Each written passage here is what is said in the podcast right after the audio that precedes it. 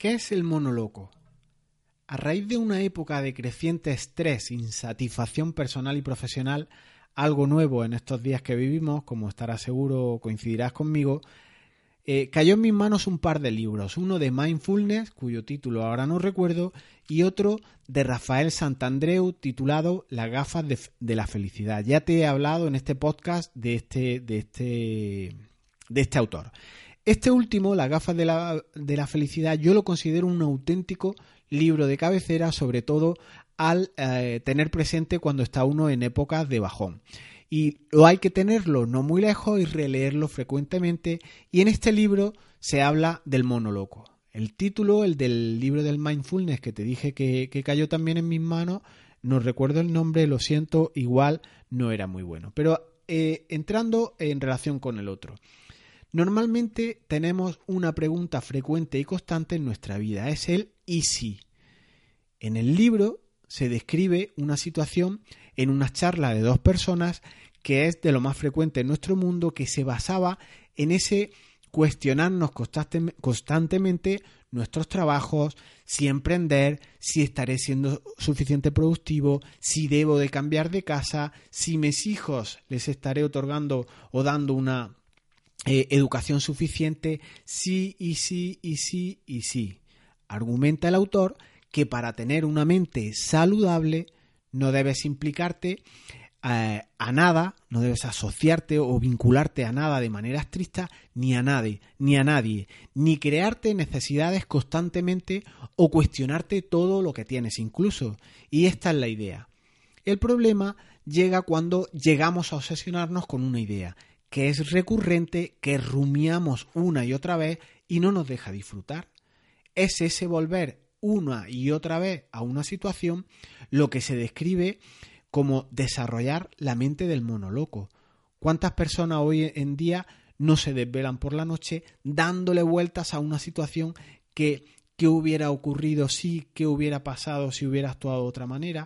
Pero es que Después de la noche de insomnio llega el hueco de mediodía o durante el día y sigues dándole vueltas a lo mismo, a lo mismo, a lo mismo, un día tras otro, en todo tipo de situaciones. Y si se quedara en este punto sería genial, pero es que cuando es una idea está bien, pero cuando son muchas ideas, ahí vienen los problemas. Ya llega a una situación, entiendo, de colapso total. ¿Te suenan planteamientos como estos? Y es que situaciones de estas cada uno tiene las suyas.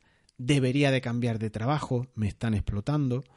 Podría cambiar de casa, ya que si amplío la hipoteca, esta es una cuestión que se escucha mucho ahora, no tanto por la que está cayendo, pero eh, ¿quién no se ha cuestionado esto? Claro, vendo mi vivienda, amplío la hipoteca y accedo a una casa más grande y tal. Más pronto que tarde debo de dejar esta relación. Es muy tóxica, ya sea a nivel de, pareja o a nivel de amigo o lo que sea. Y vamos ahora con el coche. Es que si lo cambio por uno que consuma mucho menos, pensamos con la cabeza, eh, pero mm, la decisión la tomamos con el corazón y después la justificamos con elementos racionales. Y vamos a partes ya más concretas como pueden ser de trabajo, de ambiente laboral tengo que avanzar más en este proyecto. ¿Cuántas veces no nos planteamos esto? ¿no? Eh, este departamento está agotando todo el presupuesto, o este compañero eh, tengo que promocionar o estás por encima de él. O los empleados de este área, de este departamento, de este negociado, no están rindiendo lo suficiente. O, o propias tuyas, tengo cientos de tareas por hacer y ¿qué dedo me corto que no me duele? Habrá tareas en el día que no puedas realizar. ¿Cuáles son esos tus easy, cuáles son tus debería, cuáles son esas tareas que seguro que no vas a poder realizar hoy. Seguro que sabéis de lo que os hablo. En un área o en otra hay montones de cosas que son recurrentes y esto es tener mentalidad de mono loco. Cuando nos volvemos locos, olvidamos que igual la felicidad reside en nuestra mente y la empezamos a buscar compulsivamente en fuentes de gratificación externa. Entrar en juego eh, de esta manera, o entrar en juego eh, el buscar cuestiones externas a nosotros, es adquirir mente de monoloco.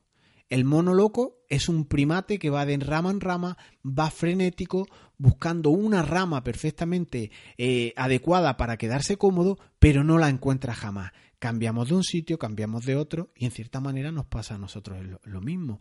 Queremos cambiar de trabajo, queremos promocionar, cambiamos de coche, eh, queremos cambiar a las personas, queremos cambiar eh, de departamento y esto nos pasa a muchos, si bien igual no siempre ni con la misma intensidad suele ocurrir a lo largo de la vida. Por lo que tenemos mente muchas veces de mono loco.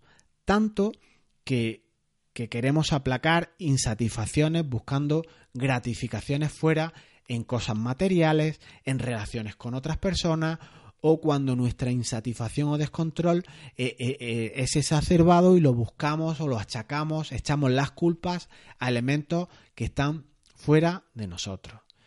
Pero ¿se puede evitar ese monoloco?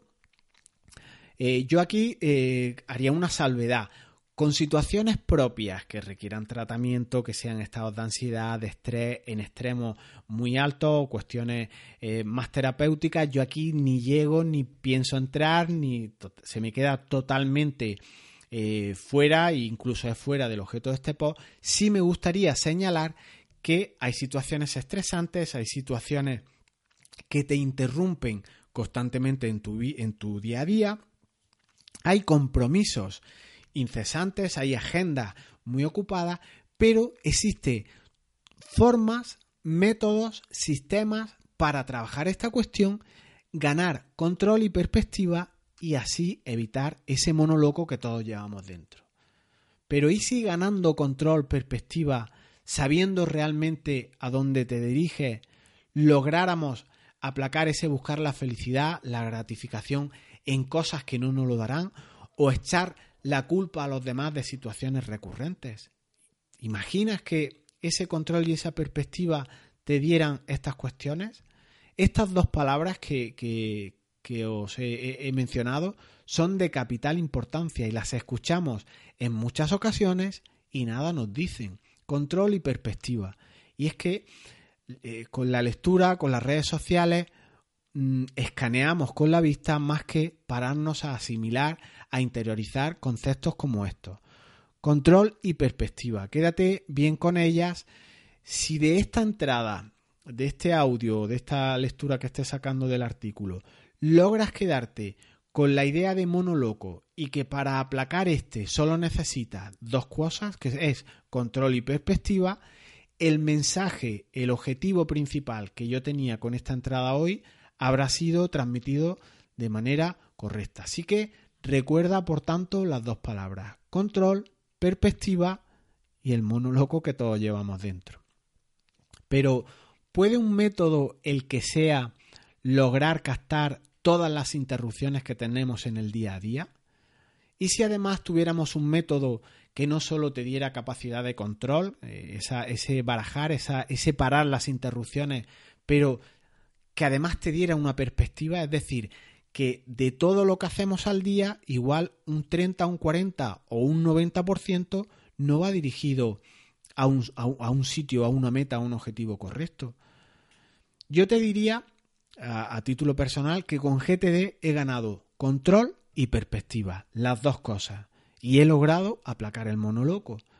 En realidad, yo no sé si GTD ofrece esto, este aplacar el estrés, no lo sé, pero lo que sí te puedo asegurar es que alivia cuotas de estrés de manera increíble.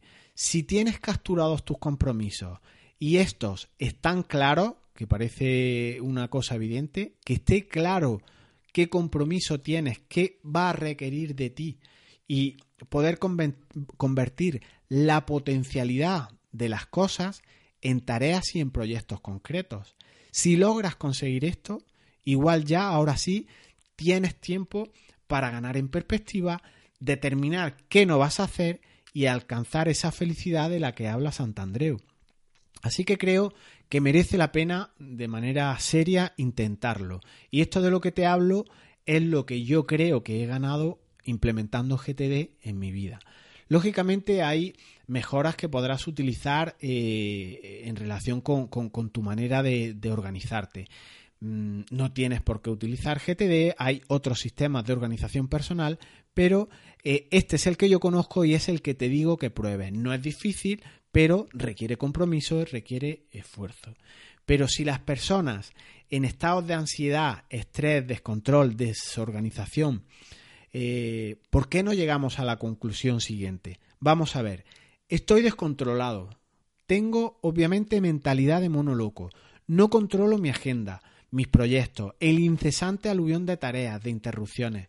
Vamos a corregir esto. Si estoy desorganizado, voy a poner en Google, por ejemplo, organización personal, mono loco, lo que sea, o la palabra que tú atribuyas a tu desorganización. E igual te da metodología o te lleva a localizar GTD o cualquier otro método para organizarte. Y es que tener un sistema y aplicarlo es mucho más efectivo que no tenerlo. Enhorabuena, has descubierto la pólvora. Pero es, que es así. Si no analizamos lo que nos ocurre, no actuamos en consecuencia, no ponemos un método, no ponemos una medida a trabajar, no vamos a mejorar ni a cambiar la situación que, se está eh, haciendo eh, crónica en nuestra vida. Vamos a aplicar lo que sea, sea el método que sea, y ya lo iremos mejorando. La mayoría nos ponemos a instalar aplicaciones en el móvil o extensiones en el navegador o voy a probar esta y otra herramienta o esta otra o voy a, a probar cuestiones que no son métodos. ¿Cuántas veces no has oído? La gente se, cae de las metodologías, pero ¿está aplicando una metodología o está intentando trucos, atajos, ese cortar, pegar eh, del método? Y es que los atajos en temas de productividad igual no existen. ¿Por qué debemos, aplacar el monoloco? Pues aquí hay Mm, muchos argumentos que podría traer a colación, pero si antes te dije que te quedaras con dos ideas, que era control y perspectiva, quédate ahora una del por qué debes de aplacar ese monoloco que todos llevamos dentro, y es tranquilidad, por tu tranquilidad, no por la promoción en el trabajo, no por el hecho de que por ser mucho más efectivo o lograr hacer muchas más cosas, vayas a poder adquirir más cosas materiales casas, coches, inversiones. Eh, la vida yo creo que no va de estas cuestiones. El y si esto, y si puedo cambiar, y si puedo ampliar, y si puedo crear. Eh, la ambición está bien, pero eh, la tranquilidad lo está, lo está más. Y entonces la tranquilidad yo la traería aquí en un doble sentido cuando estés en una situación de estrés. La primera es esa, precisamente aplacar tu estrés, porque así sabes con una metodología qué tienes entre manos y qué vas a hacer en tu día a día. Y sobre todo, qué no, qué no vas a hacer, pero así evitas que se te escapen eventos, podrás eh, tener muchas más tareas delegadas. En definitiva, es tener un poco de control de la cuestión que veníamos hablando antes. Y la segunda, el doble sentido que, que aludo con la tranquilidad es tener foco. Que si quieres subir a una pared concreta, apoyes la escalera en la pared correcta y no subas una y otra vez peldaños que no te llevan a ningún sitio. Esto cansa innecesariamente. Así que dejamos aquí este audio y te planteo la siguiente pregunta. ¿Has encontrado un método que te aporte tranquilidad? ¿Tienes por contra monoloco? ¿No encuentras una rama donde estar tranquilo, donde estar cómodo a nivel profesional, a nivel pareja, a nivel vivienda, a nivel vehículo o no incluso a, efectos materiales, sino a otros niveles más, más, profundos. ¿A quién has visto hoy a lo largo del día que tiene monoloco? Que va como pollo sin cabeza por la oficina. Seguro, seguro, seguro que conoces a alguien que tiene monoloco. Yo, sin ir muy lejos, en mi trabajo hay muchos con mono loco. Lo dejamos aquí, seguimos sin duda. Chao, hasta ahora.